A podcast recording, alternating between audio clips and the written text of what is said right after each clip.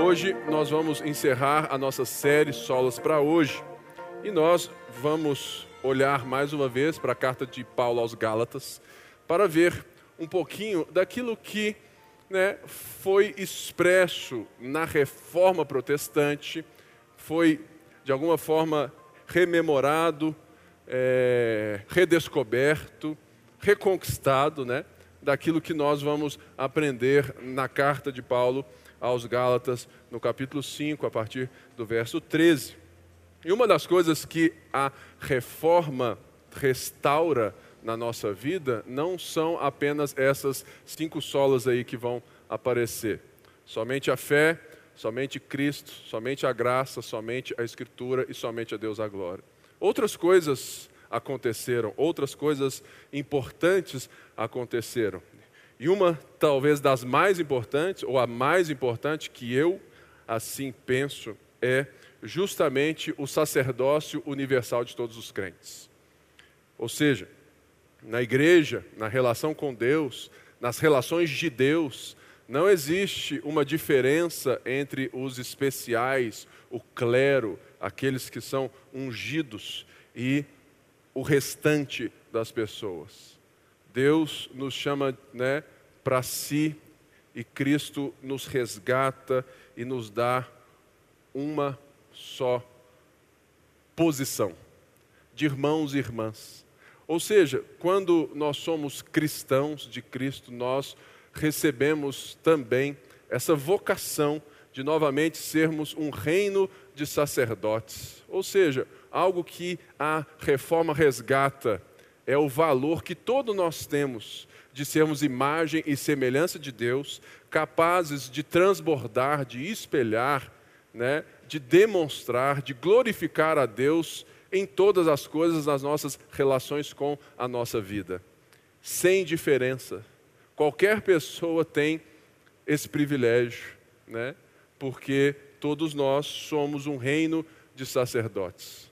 Não existe mais na igreja aqueles que são especiais, aqueles que são os sacerdotes, o pastor ou qualquer outra pessoa que assim o seja, mas sim apenas nos dons de liderança, de serviço que fazem para o bem do todo. Por isso, a reforma é tão importante e deve ser lembrada amanhã, nesse dia tão importante para nós. Você deve lembrar não apenas dessas cinco solas, né, mas também dessa verdade. Por quê? O que um sacerdote faz? Um sacerdote, ele faz basicamente duas coisas. Ele intercede diante de Deus pelo povo e ele, né, também ele apresenta Deus ao povo. E nós somos chamados de reino de sacerdotes no meio de um mundo caótico, por isso é importante, em dias que nós estamos vivendo, lembrarmos da quinta sola, ou do quinto sola, somente a Deus a glória. E a pergunta que eu faço hoje, a partir dessa lembrança, desse valor de sermos todos sacerdotes, ou seja, Ninguém pode, senão Cristo e o seu Espírito, interceder diante de Deus por nós. É? E todos nós, quando intercedemos uns pelos outros, o fazemos na irmandade. Né? E isso é lindo, porque nós somos coparticipantes da obra de Deus. E a gente pode então perceber que, quando eu quero consagrar algo a Deus, oferecer algo a Deus, eu posso fazer sozinho. Né? Às vezes alguém vem e fala assim: Pipe, eu comprei um apartamento novo, eu queria que você fosse lá orar. Aí eu pergunto assim: por que eu? E eu mostro, falo assim: olha, a forma que você ganhou esse isso é que a forma que você ora, a sua entrega tem o mesmo valor da minha entrega a Deus do seu apartamento. Então, se você quer que eu vá no seu, que eu vá lá, a gente bebe, né, tomar uma água junto, né, uma Coca Zero, beleza. Mas vamos então orar juntos, né, ali e sendo gratos a Deus, porque não existe diferença. A nossa diferença ela é de dom, de dom para o serviço do corpo. Mas fica uma pergunta: o que é viver para a glória de Deus? O que é viver segundo esse reino de sacerdotes? Eu me lembro que, que nós temos na Bíblia a primeira afirmação de Deus sobre o ser humano, sobre a sua identidade, é que ele é imagem e semelhança de Deus. Ou seja, todos nós temos algo ligado a Deus, todos nós temos uma característica, né, ou características, dons, né, é, coisas que Deus nos concedeu, que fazem parte dele. Veja bem, esse culto, esse telão, tudo isso faz parte de um homem, de um ser humano totalmente poderoso. Por quê? Porque ele é imagem e semelhança de Deus e ele é capaz de criar cultura, de criar beleza, de inovar, de fazer tantas coisas. E, portanto, é importante nós trazermos isso à tona para vermos como que nós cristãos estamos vivendo nesse mundo com tudo aquilo que Deus nos concedeu, se nós estamos vivendo ou não para a glória dele. E Paulo vai, nesses versos de Gálatas 5, de 13 até o final, nos lembrar o que é uma vida para a glória de Deus. John Piper diz que Deus é mais glorificado quando nós temos prazer nele. Ou seja, Deus recebe mais glória quando nós temos prazer nele. E algo que eu vejo que nós precisamos reaprender na nossa liberdade cristã é não vivermos para um conjunto de nãos. Existe muito cristão que vive a sua fé num conjunto de nãos. Ah, porque eu não posso fazer isso, eu não posso fazer isso. Ah, porque eu sou crente, eu não faço isso, eu não faço aquilo, eu não faço aquilo, eu não faço aquilo. E um monte de sims que a liberdade em Cristo nos dá a possibilidade. E os relacionamentos restaurados, e a capacidade de amar, de nos deleitar em Deus. É disso que John Piper diz que Deus é mais glorificado quando nós temos prazer nele. Portanto, Paulo vai nos ensinar a vida no espírito. O que é viver libertos e vivermos no Espírito Santo? Porque ele vai nos ensinar a enxergarmos a vida numa perspectiva do prazer em Deus, da glorificação de Deus, da missão de Deus, e isso tudo irá transformar todos os nossos desejos, conforme nós vamos ver. Então vamos ler aí, Gálatas 5, a partir do verso 13, diz assim: Irmãos, vocês foram chamados para a liberdade, mas não usem a liberdade para dar ocasião à vontade da carne. Ao contrário, Sirvam uns aos outros mediante o amor. Toda a lei se resume num só mandamento: ame ao seu próximo como a si mesmo. Mas se vocês se mordem e se devoram uns aos outros, cuidado para não se destruírem mutuamente. Verso 16. Por isso digo: vivam pelo Espírito, e de modo nenhum satisfarão os desejos da carne. Pois a carne deseja o que é contrário ao espírito, e o espírito o que é contrário à carne. Eles estão em conflito um com o outro, de modo que vocês não fazem o que desejam. Mas se vocês são guiados pelo espírito, não estão debaixo da lei. Paulo havia escrito aos irmãos que foram libertos por Jesus, pelo evangelho de Jesus, de toda relação com deuses a partir da culpa e dos seus próprios méritos. Esses irmãos estavam ali e eles eram gentios, gente como nós, que não tínhamos qualquer né, passado com o Deus de Israel, o Deus dos judeus. Nós tínhamos qualquer relação com outros deuses, falsos deuses que nós mesmos tínhamos para tentar responder uma culpa, uma inadequação do coração. E quando então eu precisava de um Deus para receber tal bênção, eu buscava o Deus da fertilidade, o Deus Sol, o Deus tal, para então ter essa relação de tentar suprir e ganhar aquilo que eu precisava. Essa era a relação com os deuses dos Gálatas, daqueles irmãos e irmãs que agora foram libertos por Cristo e receberam uma liberdade e uma consciência, mas de repente chegou um povo lá, de Jerusalém, cristãos, dizendo que eles estavam com metade do caminho andado, que eles tinham que observar né, toda a dieta da lei judaica, a circuncisão, para completar, para merecer, para ganhar a salvação. Então, eles vão de uma escravidão pagã para uma escravidão religiosa.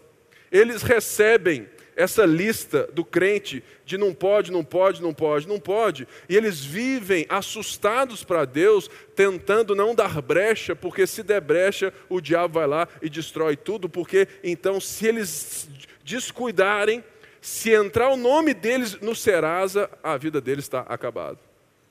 E isso Paulo vem dizendo que era desumano da parte desses líderes sobre isso e que então eles deveriam rememorar. Aí, muito obrigado, Luiz. Sobre aquilo que o Evangelho faz. E aqui, Paulo diz: irmãos, vocês foram chamados, é uma ação de Deus de nos libertar. Eu me lembro, há muitos anos atrás, quando eu tive essa consciência mudada. Eu tinha 17 anos, no dia 3 de dezembro de 1999, era uma sexta-feira, eu estava na Igreja Batista da Lagoinha e eu estava no lançamento do CD Exaltado. Se você estava lá ou se lembra desse dia, você tem um longo caminho. eu estava lá. E naquele dia alguma coisa aconteceu. Naquele dia houve essa ação de Deus na minha vida de me libertar de me, me dar uma percepção de mim mesmo e da história que naquele dia mudou. Eu sempre ouvia a minha mãe falar de Cristo, eu era obrigado a ir ao culto, né? senão eu não tinha né, outras coisas. Eu ia porque eu era obrigado, mas naquele dia não. Naquele dia alguma coisa mudou naquele dia eu tive essa experiência de uma libertação.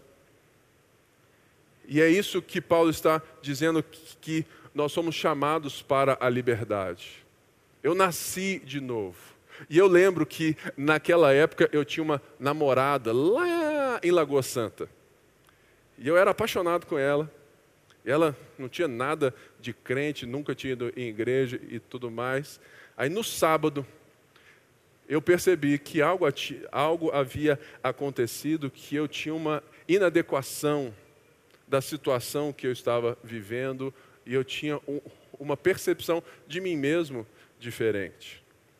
E eu então, né, sem qualquer ensinamento e nada, eu liguei e falei assim: ó, eu encontrei Jesus e a minha vida mudou. E eu quero ir para a igreja, mas eu quero ir junto com você. E qual foi a surpresa dela e a sua resposta? Falou assim: não, vai sozinho. É.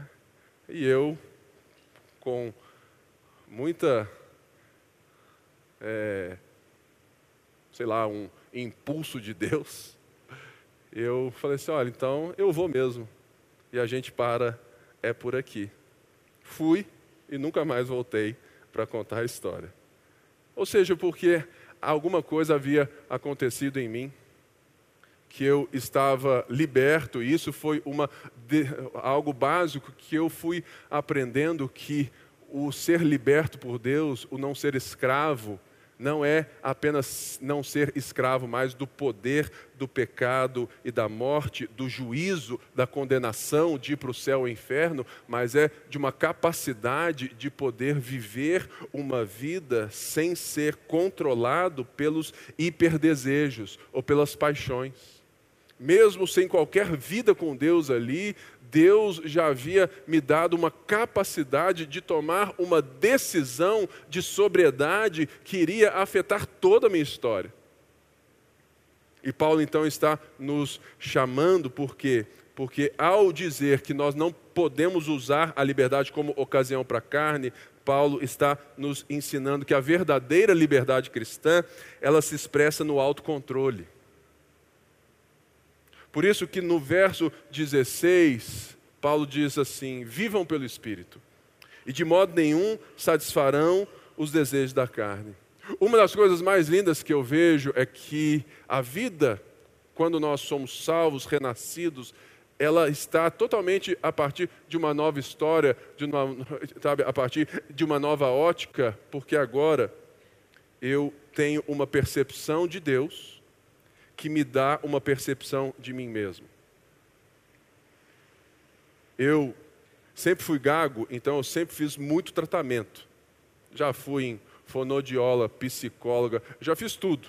Então eu sou expert em gagueira, né? Por estar aí há 30 anos tratando disso. Então isso me levou a um autoconhecimento muito grande de mim mesmo. Mas uma das coisas que mais mudou a minha vida é quando eu entendi que viver pelo Espírito não é ser absorvido por Deus num transe, numa coisa que eu não tenho controle, mas é justamente o contrário. O que Paulo está dizendo aqui e nos ensinando é que viver o Espírito é quando eu começo a novamente a viver por meio de uma voz do Criador dos céus e da terra e começo então a me enxergar a partir de quem Deus é e de como Deus me fez.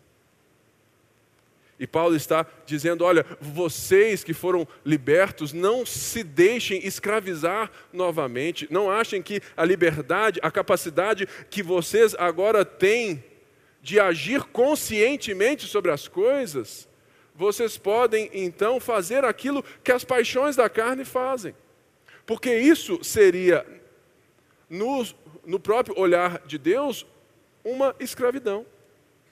Porque Viver pelo Espírito é o imperativo que nos mostra um outro tipo de vida que vai nos dar de passagem, de sobrelado, de consequência, o não satisfazer os desejos da carne. A primeira coisa que eu quero que você pense que para viver para a glória de Deus, você precisa conhecer a Deus e ter prazer nele.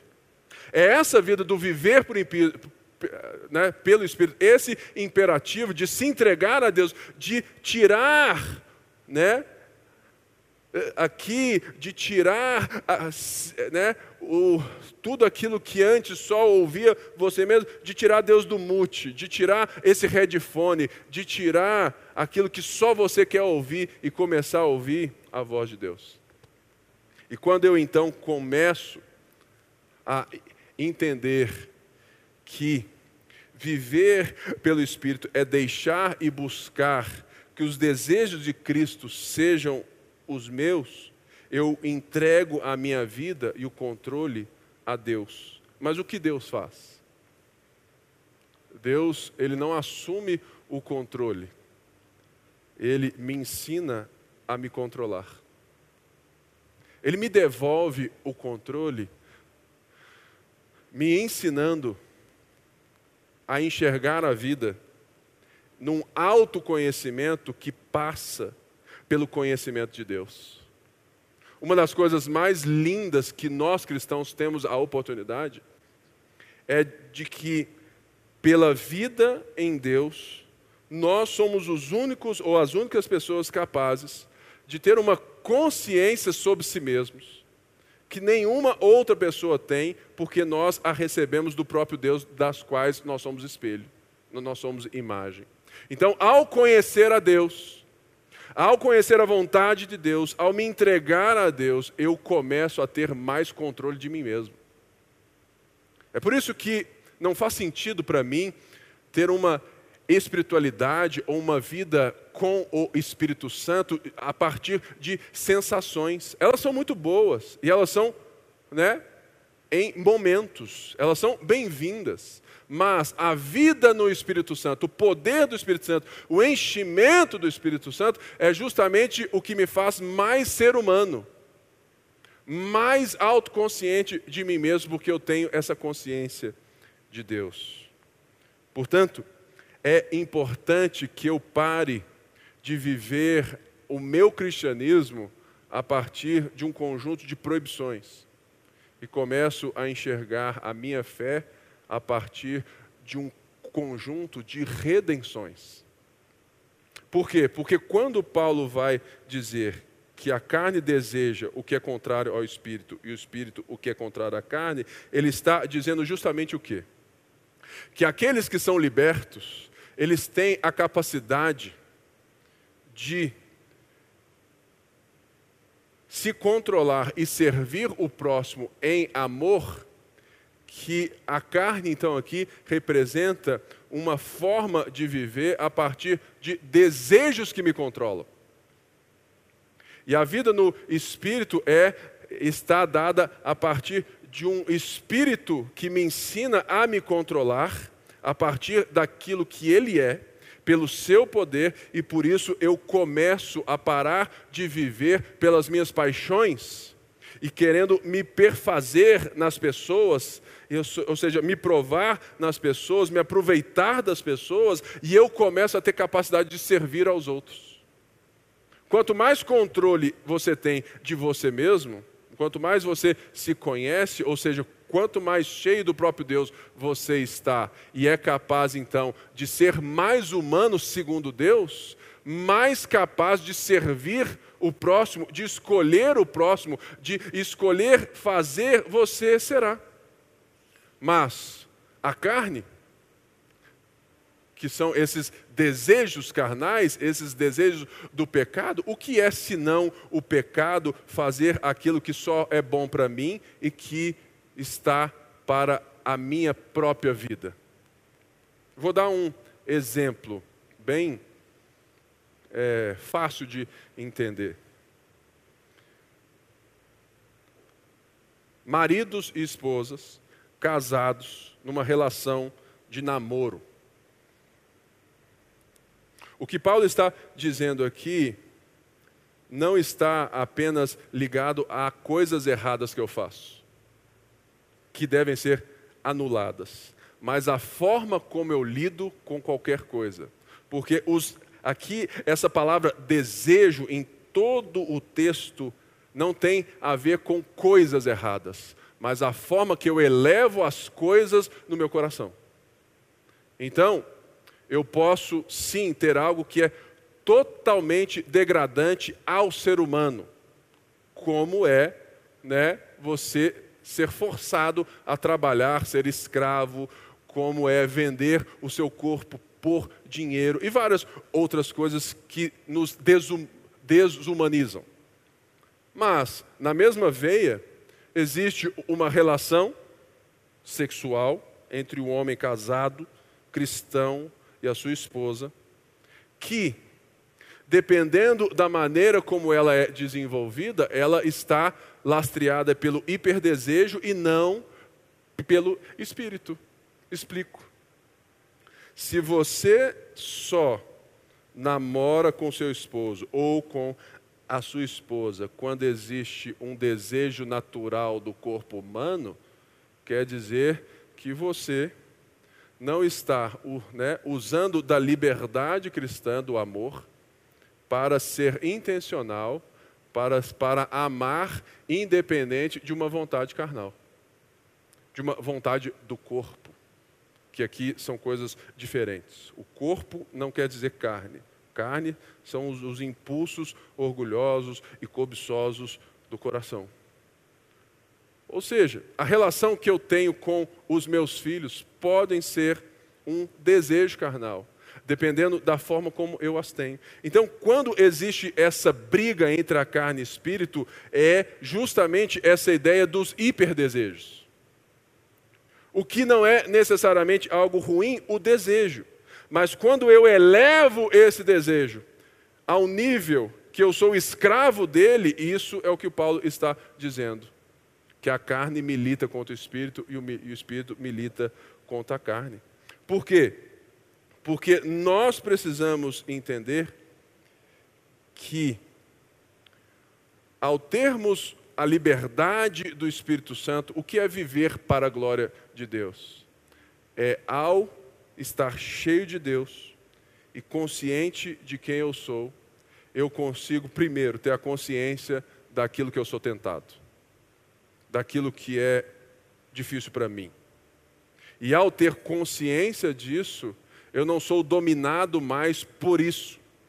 E eu tenho então a capacidade, pelo poder de Deus, de trabalhar isso com o próprio Deus e não reagir e não dar vazão, mas sim em colocar isso diante de Deus para que eu seja transformado. Ou seja, existe uma realidade em todos nós que Martinho Lutero diz que nós somos simultaneamente justos e pecadores. Esse intervalo que nós chamamos de santificação. Ou seja, nós sabemos que existe no nosso coração impulsos que estão o tempo todo levando a nossa vida para o nosso próprio eu, para o nosso próprio bem e a nossa relação com tudo e todas as coisas para usufruirmos das pessoas e das coisas para o nosso próprio prazer. Mas existe aos libertos em Cristo uma outra forma de se relacionar, que quando estão se deleitando em Deus, redefinidos por Deus, estão plenos em Deus, em quem eles são em Deus, na confiança em Deus, eles conseguem agora pegar esses mesmos desejos que são dados por Deus e trabalhá-los numa perspectiva de um amor equilibrado.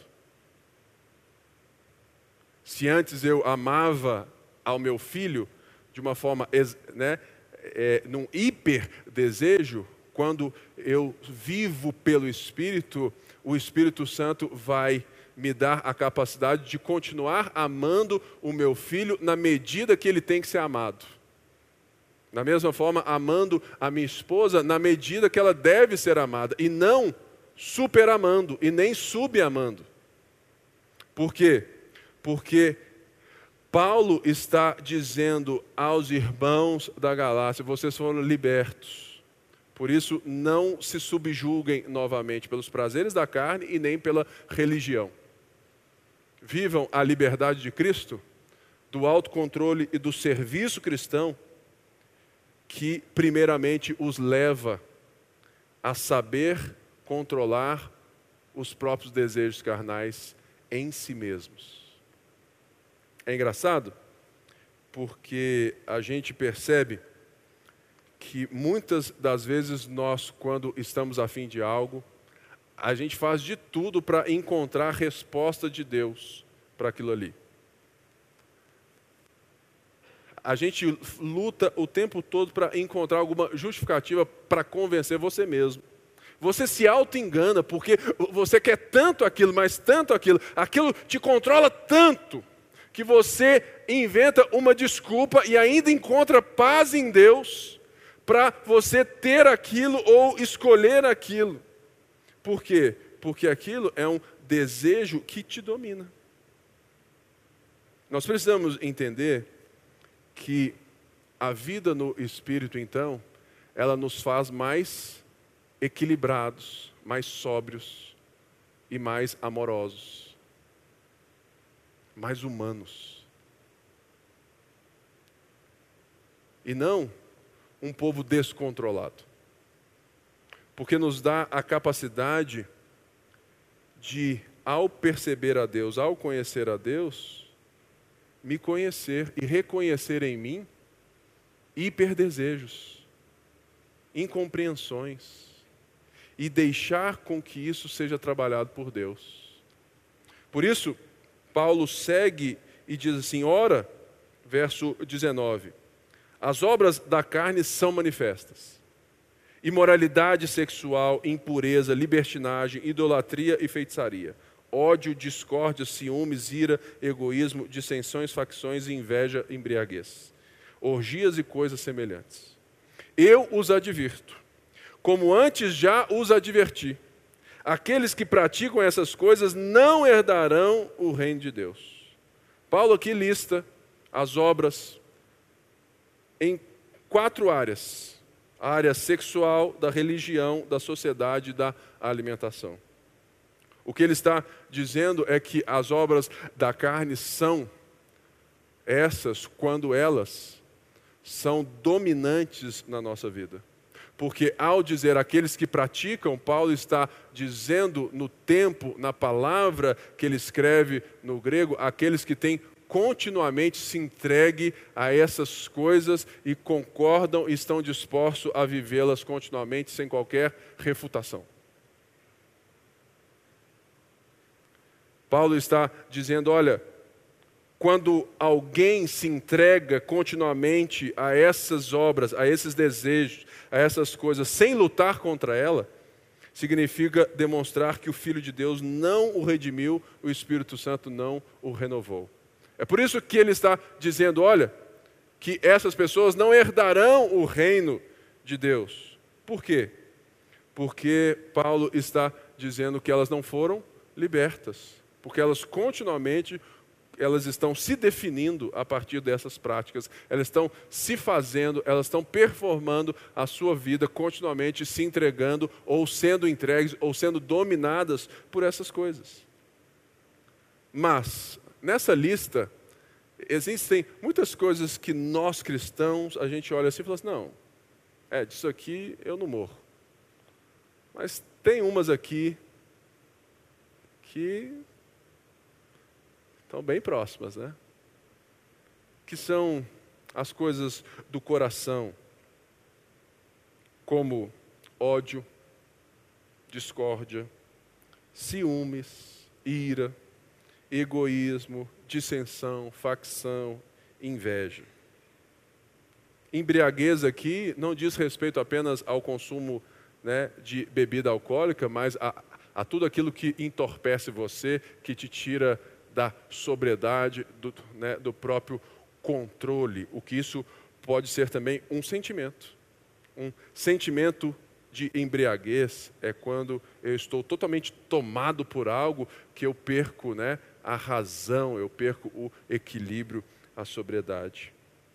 E por isso, a gente não pode olhar para essa lista e descartar ela de pronto.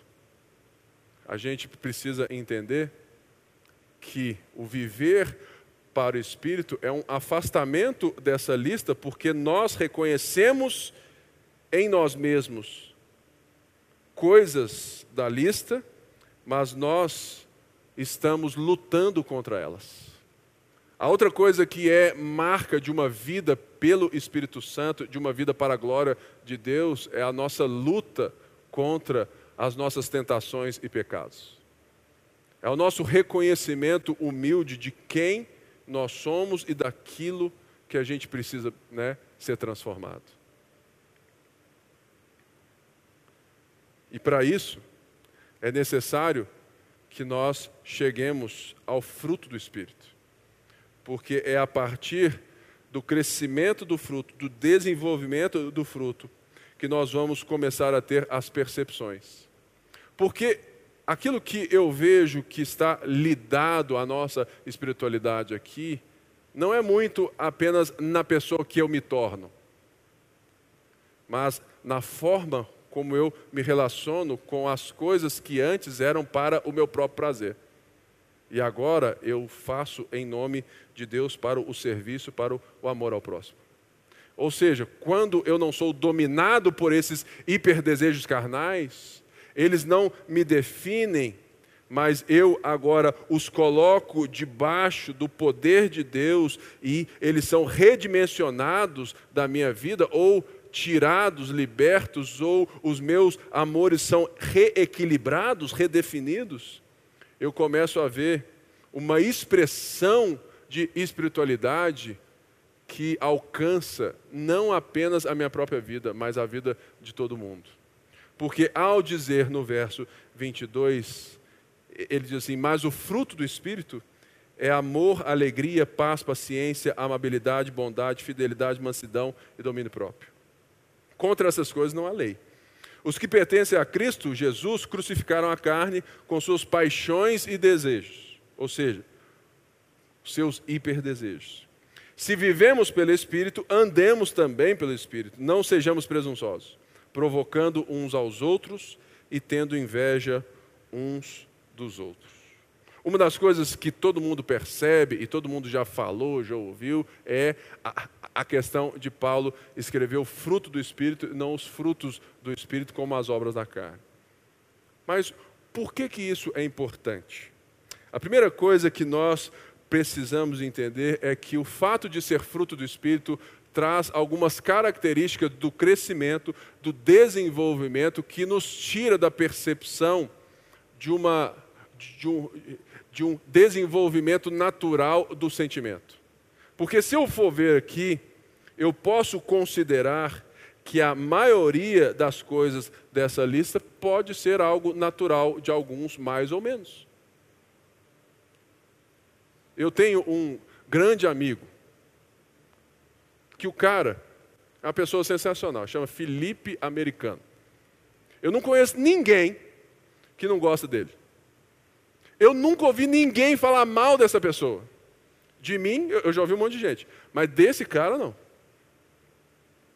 Por quê? Porque ele é gentil, ele é amável, ele é cortês. Mas, será que Paulo está nos dando essa ideia a partir dessas características naturais? Existem outras pessoas que podem não ser tão gentis e cortês, mas são decididas, visionárias, confrontadoras, boas características também para a vida. Mas será que Paulo está falando dessas coisas naturais e é isso que o fruto faz toda a diferença? Porque Paulo não está falando para você olhar para essa lista e fazer um checklist das coisas que você tem e das que você não tem, porque é o fruto, e não vários frutos. Não é algo que eu pego em uma árvore e pego na outra, é o fruto de uma árvore só. O que, que isso quer dizer? Primeiro, como Tim Keller vai nos ensinar que sobre o fruto do Espírito, pode, pode passar aí para mim, Bruno, o crescimento é gradual. A primeira coisa que nós precisamos entender é que o fruto do Espírito é um desenvolvimento da nossa relação com Deus, de aprendizado, de entrega e de autocontrole, de autoconsciência de nós mesmos, que nos faz desenvolver todos os itens dessa lista de uma vez só. Mas, passo a passo. O que Paulo nos ensina é que quando eu estou liberto em Deus, eu não estou importando a rapidez da caminhada, porque eu estou garantido em Deus, eu não temo a Deus, eu não preciso acelerar o meu caminho para falar assim: ó oh, Deus, aqui, ó, minha ficha do Serasa, ó, eu já tenho todos da lista, ó Deus, está tudo aqui. Não. Ao saber aquilo que Deus fez por mim, eu posso colocar a vida de novo no 1.0 do WhatsApp eu posso parar de querer me alimentar de Deus como eu faço em um fast food e posso voltar a entender que o desenvolvimento de uma fé, de uma vida espiritual, de uma consciência pelo Espírito Santo, de uma espiritualidade cristã, ela é como um bom churrasco gaúcho ou como aquela vovó do sítio da roça, que você chega lá ela fala assim: Ô oh, filho, que bom que você veio, vamos fazer um frango. Aí você está achando que o frango já está congelado, né? né? Da sadia, da perdigão, no freezer dela. E você fala assim: de repente, você ouve aquele barulho. É a vovó pegando a galinha no galinheiro e de repente ela chega na sua frente com aquela galinha. Olha o almoço aqui, ó. E a primeira coisa que ela faz, ela vai matar a galinha, vai cortar o pescocinho e, e ela traz uma tigela para deixar o sangue escorrer na tigela. E ela faz aquilo com papo e tudo mais. Gente, esse é o desenvolvimento espiritual de uma vida pelo Espírito, que não precisa ter pressa para matar, para congelar, para fazer. Sabe por quê? Porque o status, o coração, a segurança, a confiança em Deus, isso já está tudo resolvido. Agora eu preciso ter esse deleite em Deus do tempo, do relacionamento, da pausa. Não porque não tem galinha melhor no mercado, já pronta, mas porque o que importa não é a galinha, mas é quem está relacionando com você para fazer aquela galinha, ou aquele churrasco gaúcho, aquela costela que você demora 12 horas para fazer. O que importa não é a costela, é quem partilha a costela com você. É isso que Paulo está dizendo sobre a vida do crescimento espiritual, do fruto do Espírito. Gente, esqueça essa ideia de performar, de crescer numa velocidade gigante. Esqueça, esqueça isso. Vamos deixar que a nossa solidez em Cristo seja pela paciência, pelo caminhar. Então, quando eu sei que eu sou liberto, eu não me preocupo em me mostrar liberto. Eu me preocupo em viver a liberdade. De não precisar ficar olhando no celular o tempo todo, falando assim: será que já, já deu, já deu, já deu? Não. Eu estou aqui. É a mesma coisa. Eu venho para um culto, tá, mas eu não estou aqui. Eu não estou aqui. Algo me domina. Mas os libertos, eles conseguem estar no lugar, no momento e desfrutar as pessoas daquele lugar, daquele momento porque eles não precisam controlar o mundo, porque eles sabem que eles vivem a partir de um Deus que controla todas as coisas. Não era muito melhor quando não tinha, né? né essa vida tão instantânea assim? Eu lembro um dia que, irmãos, eu dou graças a Deus porque hoje o gago é livre por causa do celular, porque tem WhatsApp, tem tudo. Então todo mundo sabe que quando eu ligo sou eu mesmo. Porque antes era é, era melhor nesse sentido, mas para mim era muito pior. Imagina a ansiedade que eu ficava de pegar aquele telefone de discar assim, lembra? No primeiro número eu já estava ansioso. Aí, tu, gente, eu quase morria. Alô? No alô já travava tudo. Até eu conseguir falar alô, bom dia, boa tarde, boa noite, quem está falando? O cara já tinha desligado. Por quê? Porque era 20 segundos, 30 segundos, até eu conseguir. Hoje é muito mais fácil, porque quando eu gaguejo, as pessoas são mais cortês. Elas falam assim: peraí, eu acho que está falhando. Não é, não é que o sinal está falhando, é eu que estou falhando mesmo. Ou, seja, essa era digital, ela encaixa como uma luva para mim.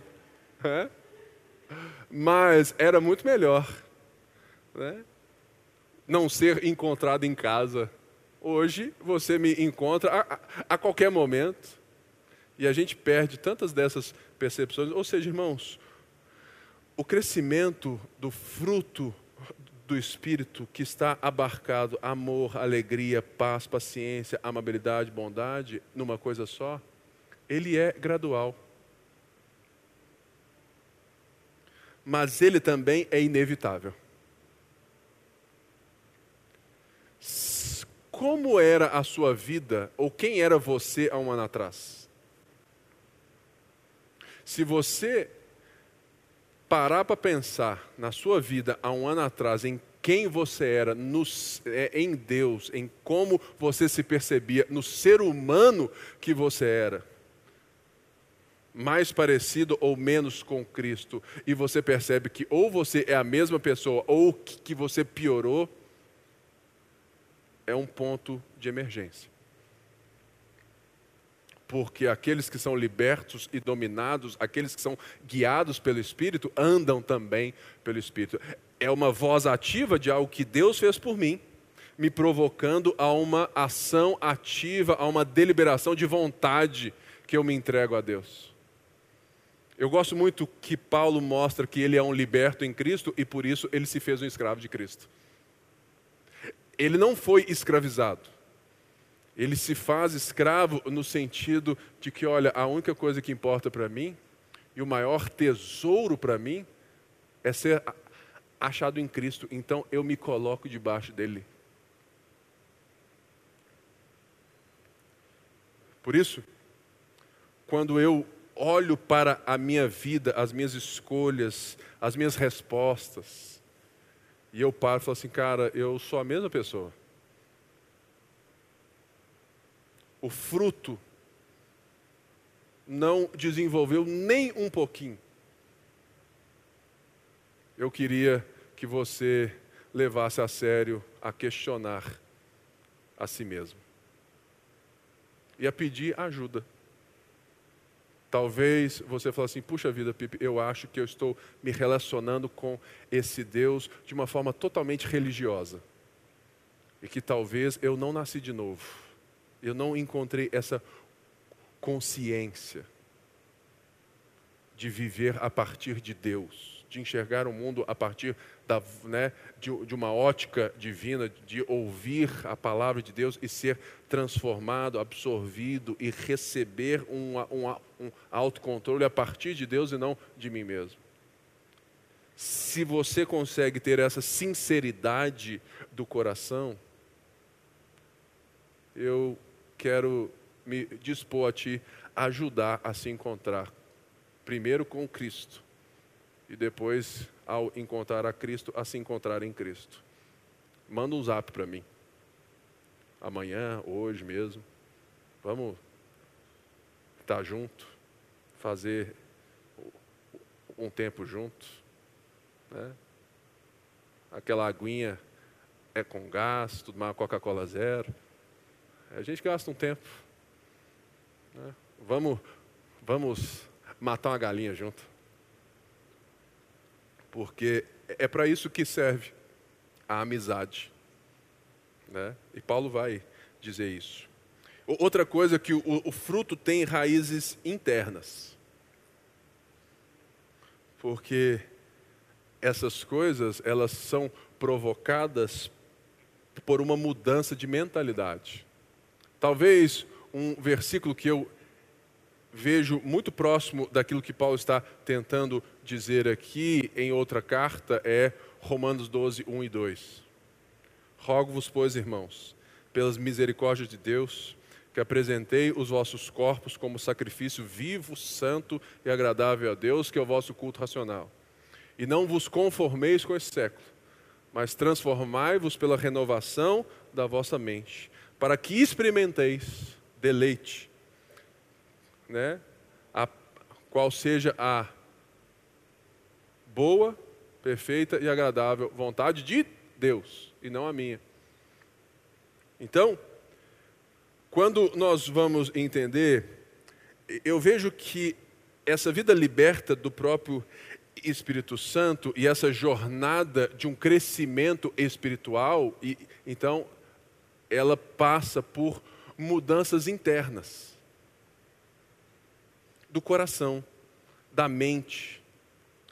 Então, no começo de uma jornada né, do crescimento do fruto do Espírito, da recuperação dessa humanidade segundo Cristo, porque Cristo ele, ele é a manifestação exata do fruto. Né? Ele, ele, ele, ao ler a, a forma que ele vivia, nós vemos todas essas coisas né, totalmente abarcadas, harmonizadas de uma vez só.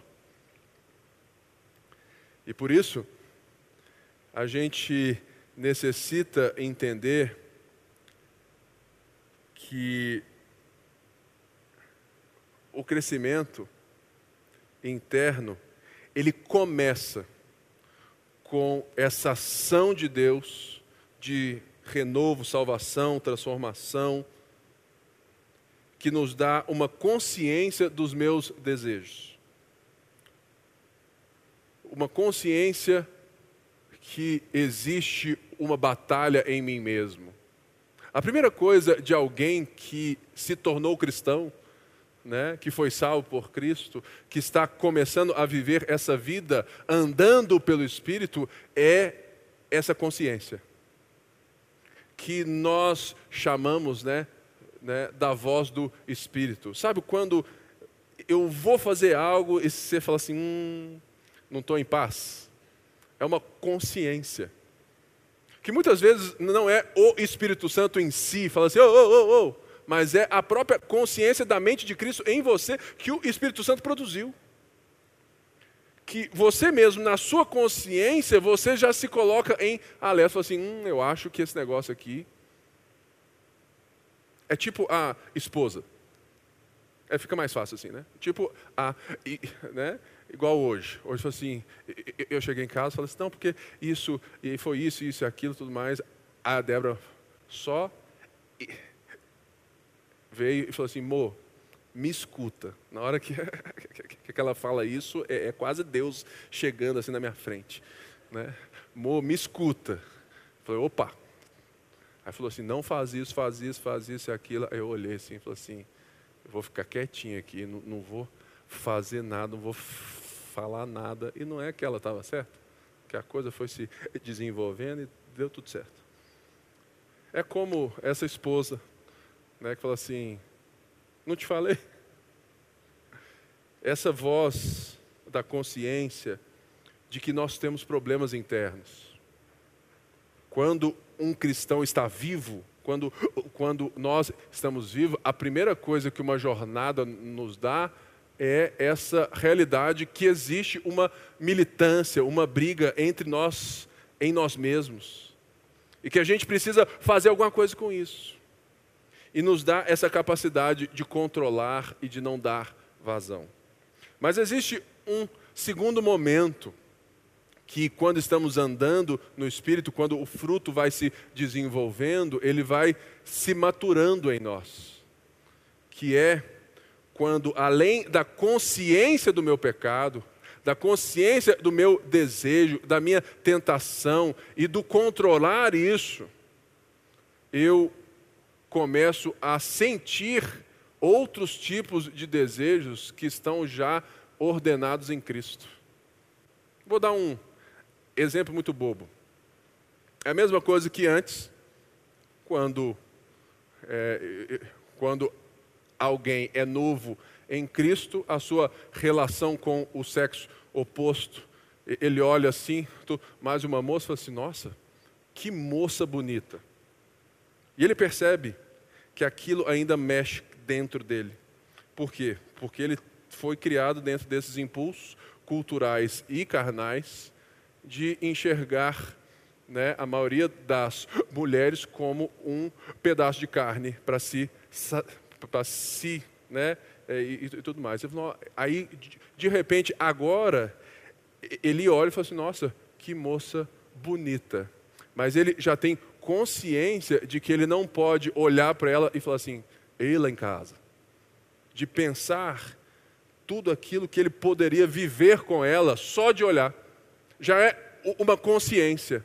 Diferentemente, agora, quando nós vamos tendo o crescimento do fruto, eu vou olhar para aquela mulher, eu vou considerar ela bonita, mas eu vou enxergar nela uma pessoa que não é minha e não precisa ser minha e não pode ser minha.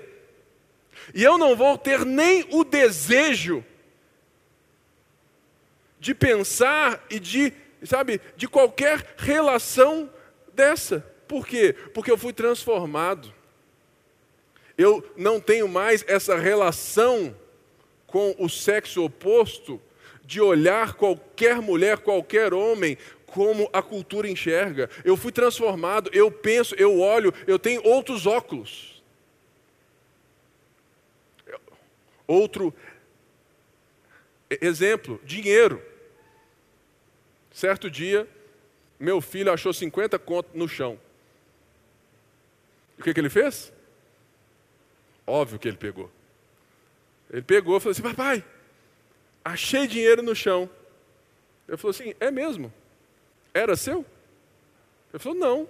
Não, mas estava no chão, pai. Não era de ninguém, mas continua não sendo seu. Ele parou assim e falou assim: É, é a mesma coisa. Quando eu posso ver um dinheiro no chão ou em outro lugar, falou assim: Ó, não é de ninguém, pode ser meu. É uma consciência que eu vou lidar, mas quando eu vou desenvolvendo e a maturidade do espírito, a renovação da mente vai acontecendo, eu vejo o dinheiro, ó, um dinheiro, um dinheiro aqui e pego e falo assim: de quem será? Porque meu não é.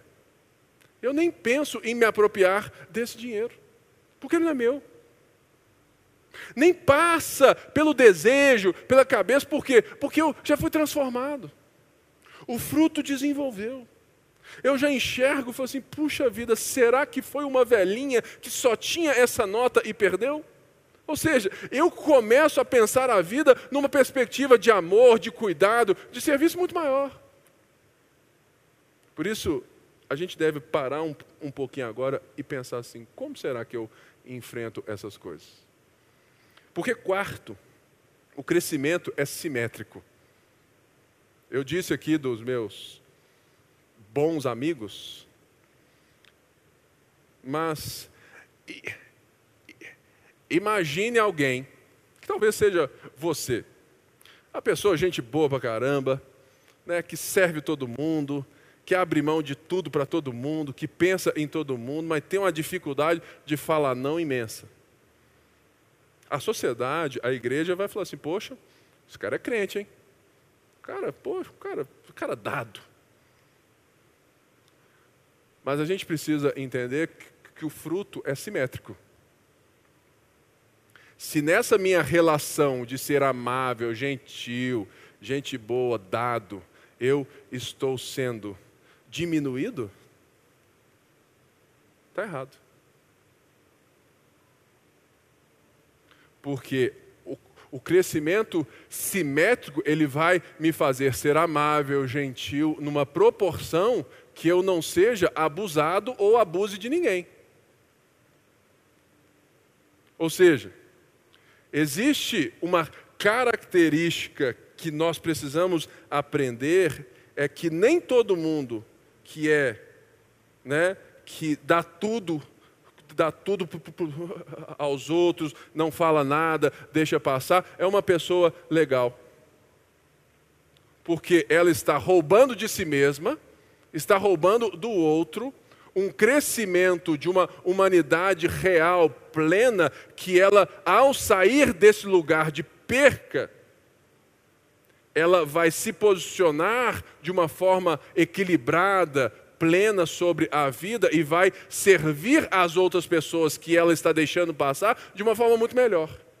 Mas o problema é que o outro é muito maior no coração dela do que é ela mesma. Isso é pecado. O que, que a gente precisa aprender então com esse fruto simétrico? É que as suas habilidades, né, que são aí naturais, elas podem estar te levando a uma compreensão errada das habilidades de Deus, das características de Deus, do fruto do Espírito porque ela pode estar fazendo com que você permaneça na relação culpa e performance.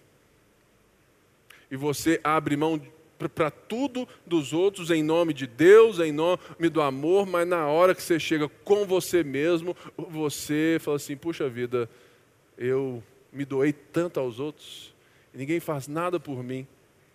E chega um momento da sua história que tudo isso é colocado em xeque. Sabe por quê? Porque o, o fruto, ele é simétrico. Ele te coloca a se posicionar. Deixa eu te dar um exemplo de amor que não parece amor. Jesus se relacionando com os religiosos. Lembra dessa? Jesus, ele parece ser grosso às vezes. Ele parece não gostar daquelas pessoas. Porque a forma que ele, né, que ele responde, que ele fala, ele falou assim: olha, ele deixa com, claro em todas as letras: vocês não têm Deus, vocês se acham, vocês acham que vocês têm Deus, vocês não têm Deus. E Jesus, ele é né, direto. Engraçado que aquilo ali é uma necessidade que aquelas pessoas tinham para acordar para um amor que Jesus estava dando. Sabe aquela história? Falou assim: ah, não vou falar nada, não. Cara, isso pode ser a pior coisa que você faz para alguém. É não falar nada. É a indiferença.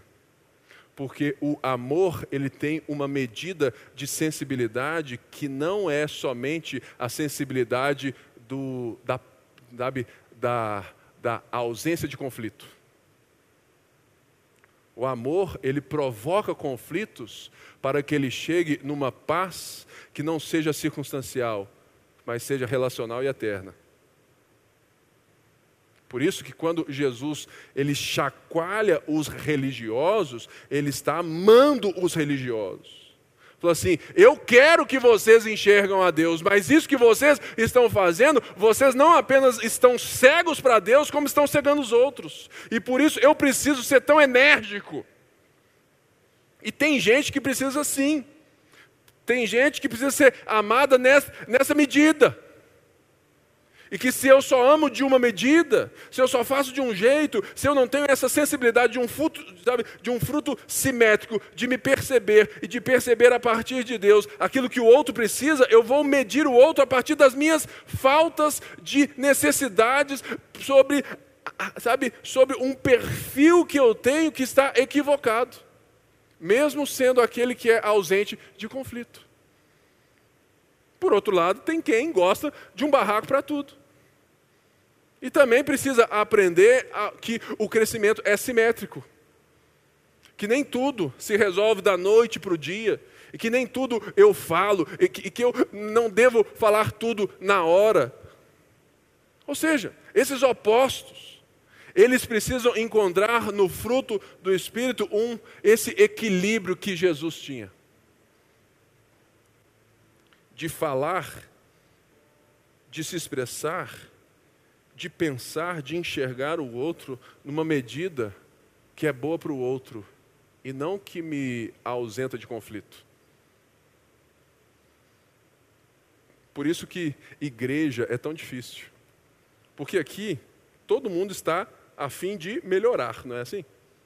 Ou deve ser. Todo mundo que, que está aqui quer crescer. E crescimento ele só é possível a partir de, de quando eu tenho consciência de algum problema que gera uma crise e que precisa gerar uma mudança.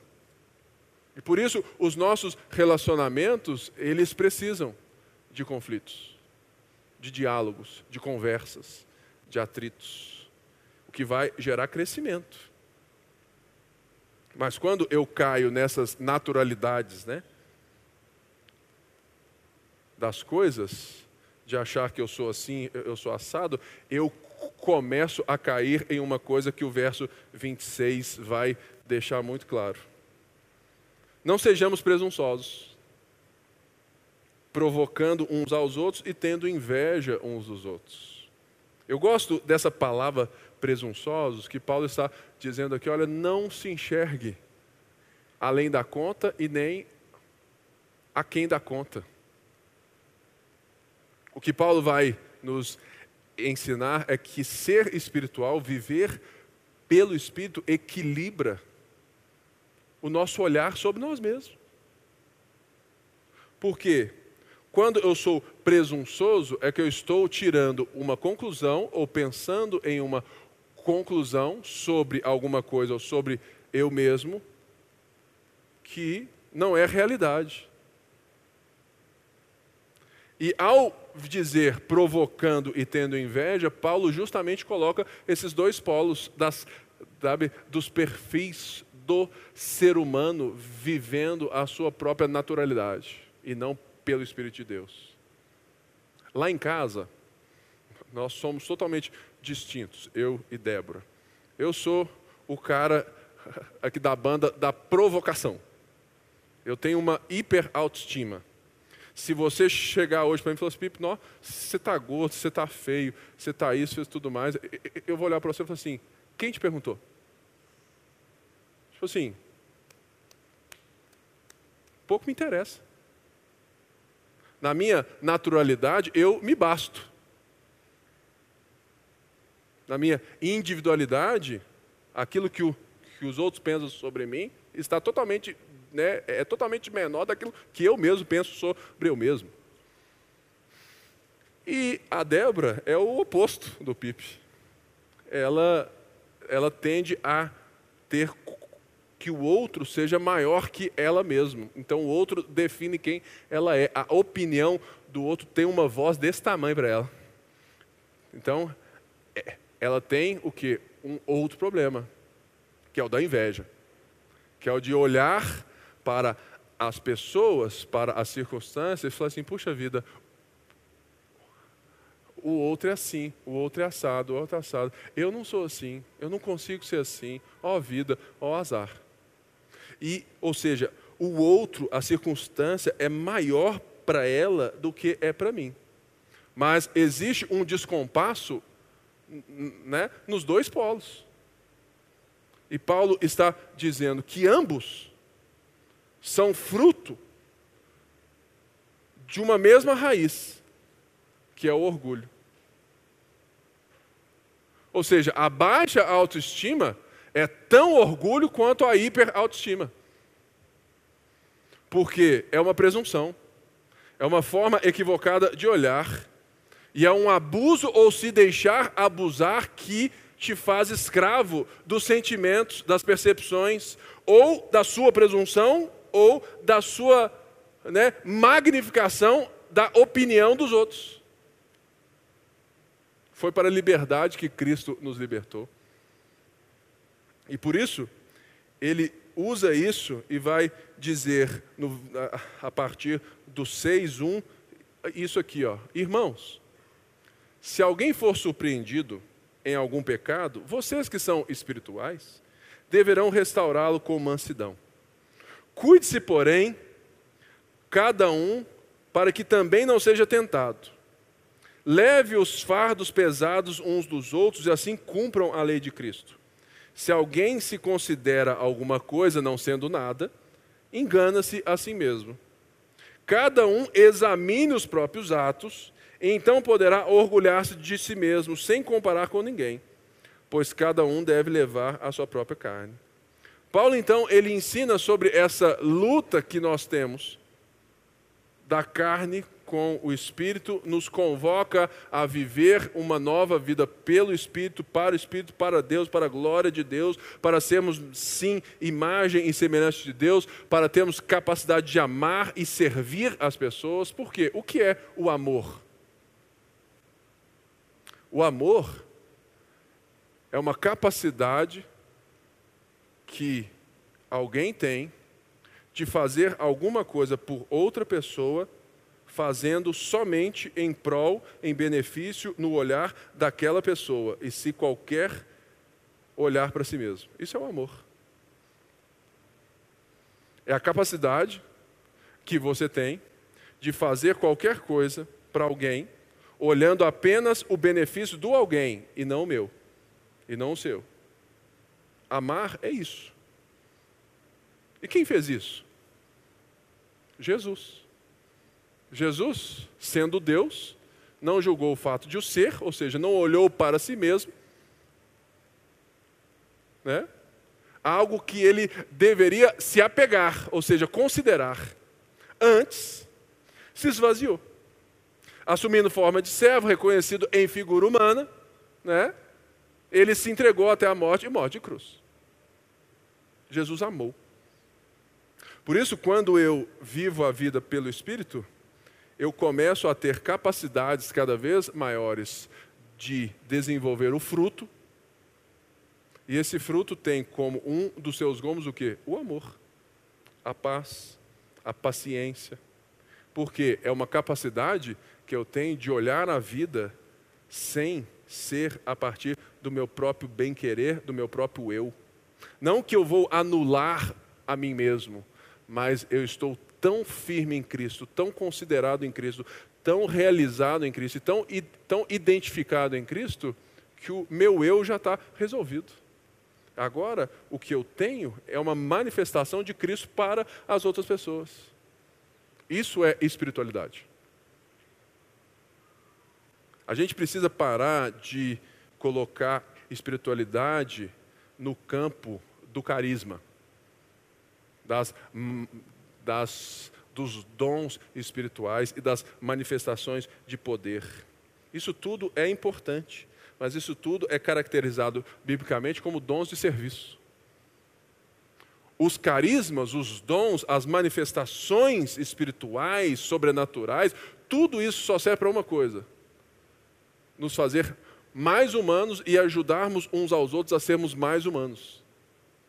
Porque o que vale na segunda-feira não é o tanto que o culto foi de poder, mas é quanto que o culto me fez uma pessoa melhor na segunda-feira e não no domingo.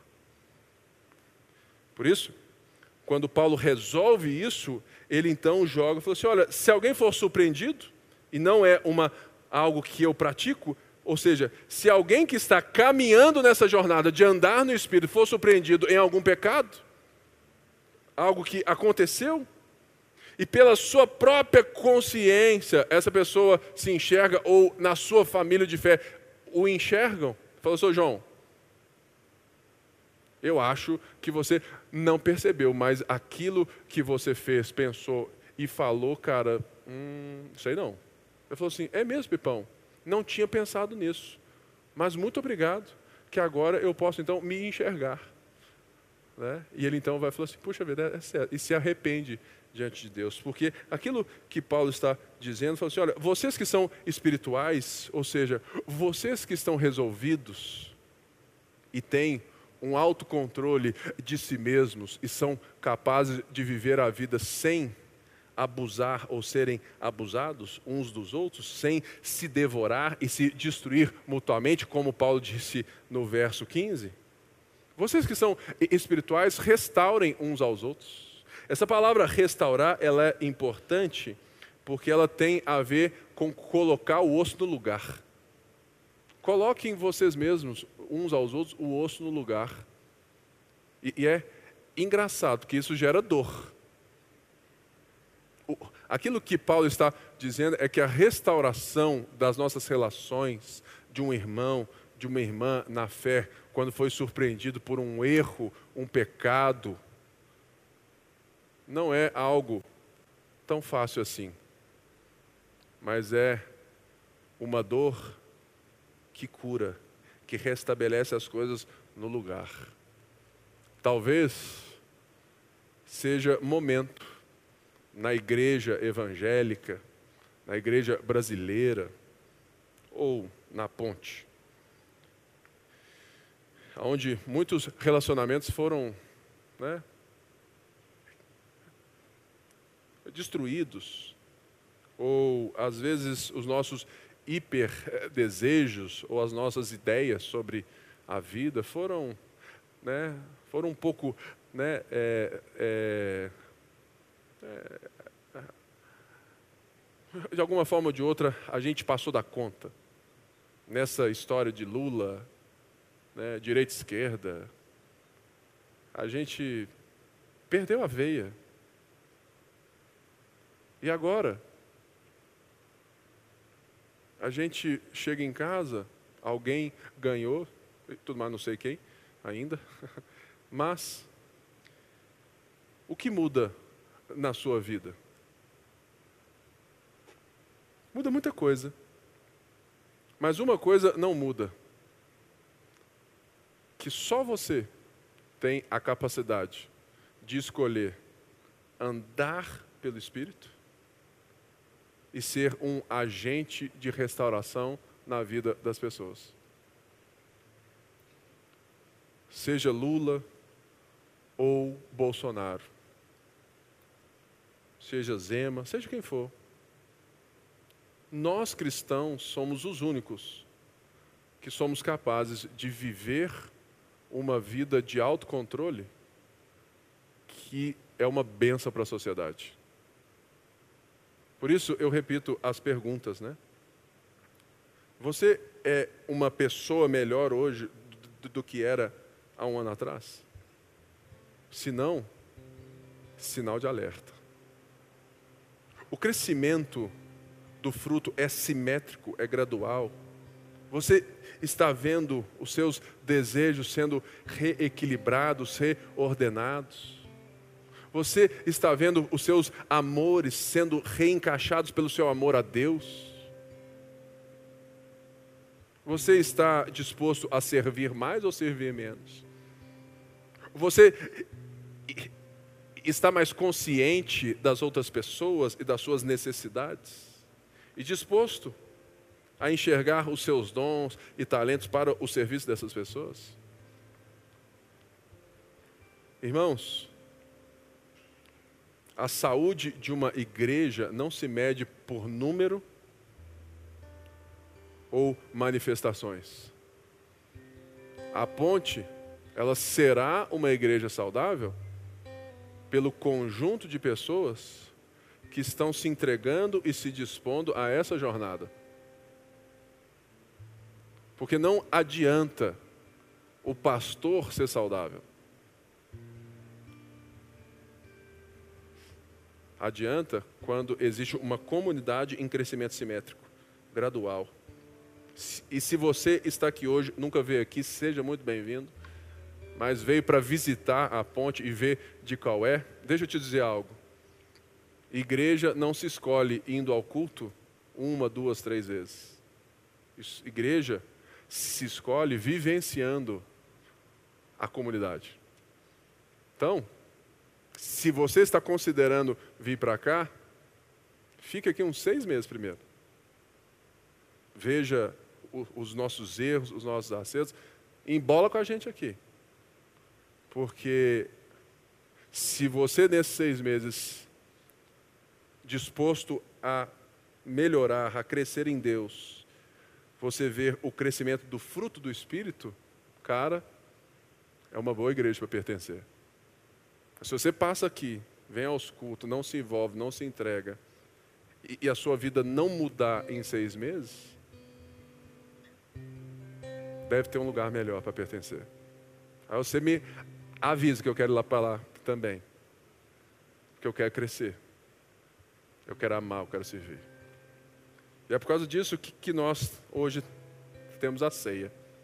Se você não recebeu o cálice aí, só faz assim, que a turma vai até aí, o, aqui o Luigi.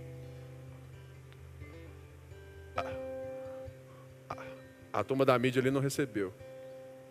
Eu quero que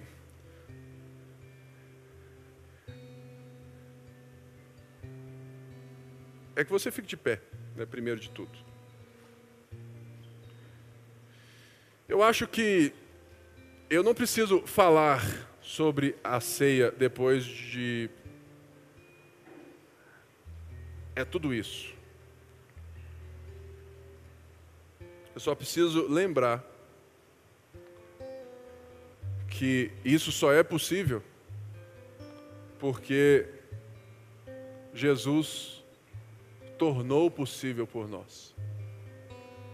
Você só agora é liberto e tem a capacidade de ter um controle de si mesmo pelo poder de Deus, porque Jesus teve tamanho controle sobre si mesmo e se entregou na cruz por você. Jesus te amou, me amou, me amou a ponto de não se considerar porque ele sabia que ele é o filho amado do Pai. E ao se entregar naquela cruz, Jesus não tinha medo de Deus, não tinha medo. Ele confiava que ao fazer a vontade do Pai, o Pai iria garantir a sua própria relação. Por isso, nós precisamos entender que quando o próprio Cristo fala que se alguém quer seguir-me, tome a sua cruz e siga-me, negue-se a si mesmo, é nessa ótica de que a voz de Deus passa a ser preponderante, primária, prioritária na nossa vida e não a nossa própria voz. Por isso eu quero te convidar a olhar para esse biscoitinho aqui e lembrar do corpo de Cristo detonado, entregue, transpassado, afligido naquela cruz por nós. Foi por amor. Vamos juntos comer do pão.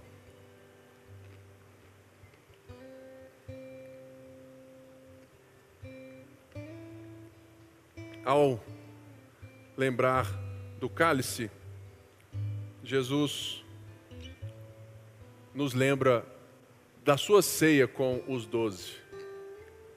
E uma das coisas que nós temos que lembrar antes desse cálice eram quem eram os, os, os doze, os onze, ou mais que estavam ali ceando com Jesus naquele lugar.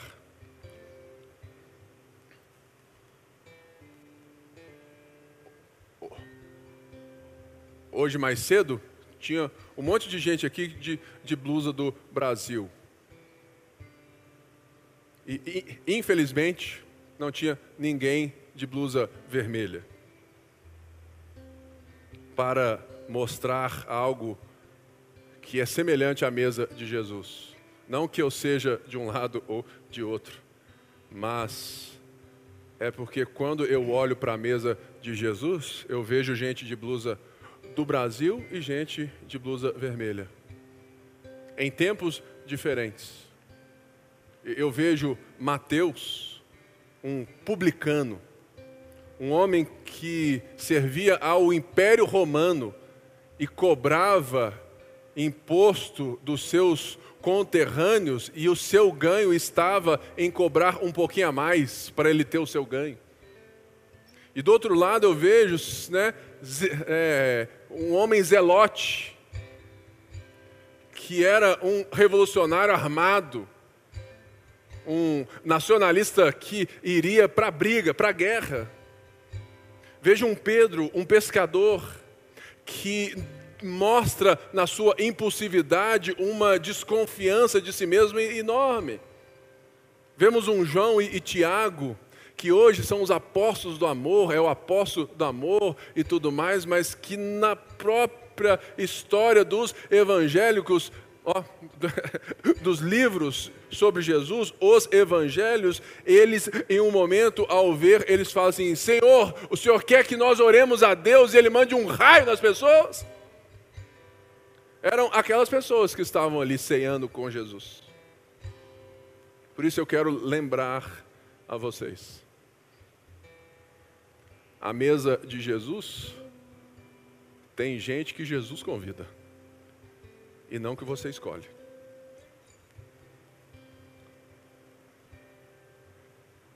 E eu sei que isso precisa ser realidade aqui na nossa vida. Porque nós somos diferentes, irmãos. Nós temos histórias diferentes. Mas nós temos um Deus semelhante, que nos une nesse copinho aqui, ó, que nos une numa realidade e numa verdade que coloca todas as coisas de uma forma secundária, se não terciária. Porque o nosso rei é outro. O nosso reino é outro. A nossa segurança é outra. Por isso, irmãos, vamos cear com essa consciência de que estamos aqui partilhando do pão com pessoas diferentes, que se tornam iguais na mesma jornada de serem igual a Jesus. Viver para Deus é primeiramente querer ser igual ao Filho de Deus que nos amou e se entregou por nós. Vamos juntos beber do cálice.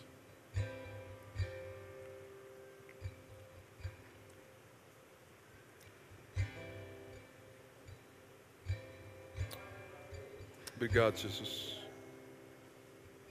Obrigado, Senhor, pela tua vida, pelo teu perdão. Obrigado, Senhor, abriu os nossos olhos, nos libertou do império das trevas, do poder do pecado da morte. Está arrancando dos nossos corações o orgulho, a cobiça. Está nos entregando nós mesmos na nossa realidade a partir do Senhor. Obrigado, Senhor. Nos ensina a amar, nos ensina a servir, nos ensina a partilhar, a sermos um reino de sacerdotes. Nos ensina a sermos como o Senhor. É o que a gente pede, em nome de Jesus. Amém e amém. Que seja uma semana maravilhosa na sua vida. Que você ande pelo Espírito, em nome de Jesus. Vai na paz, Deus te abençoe.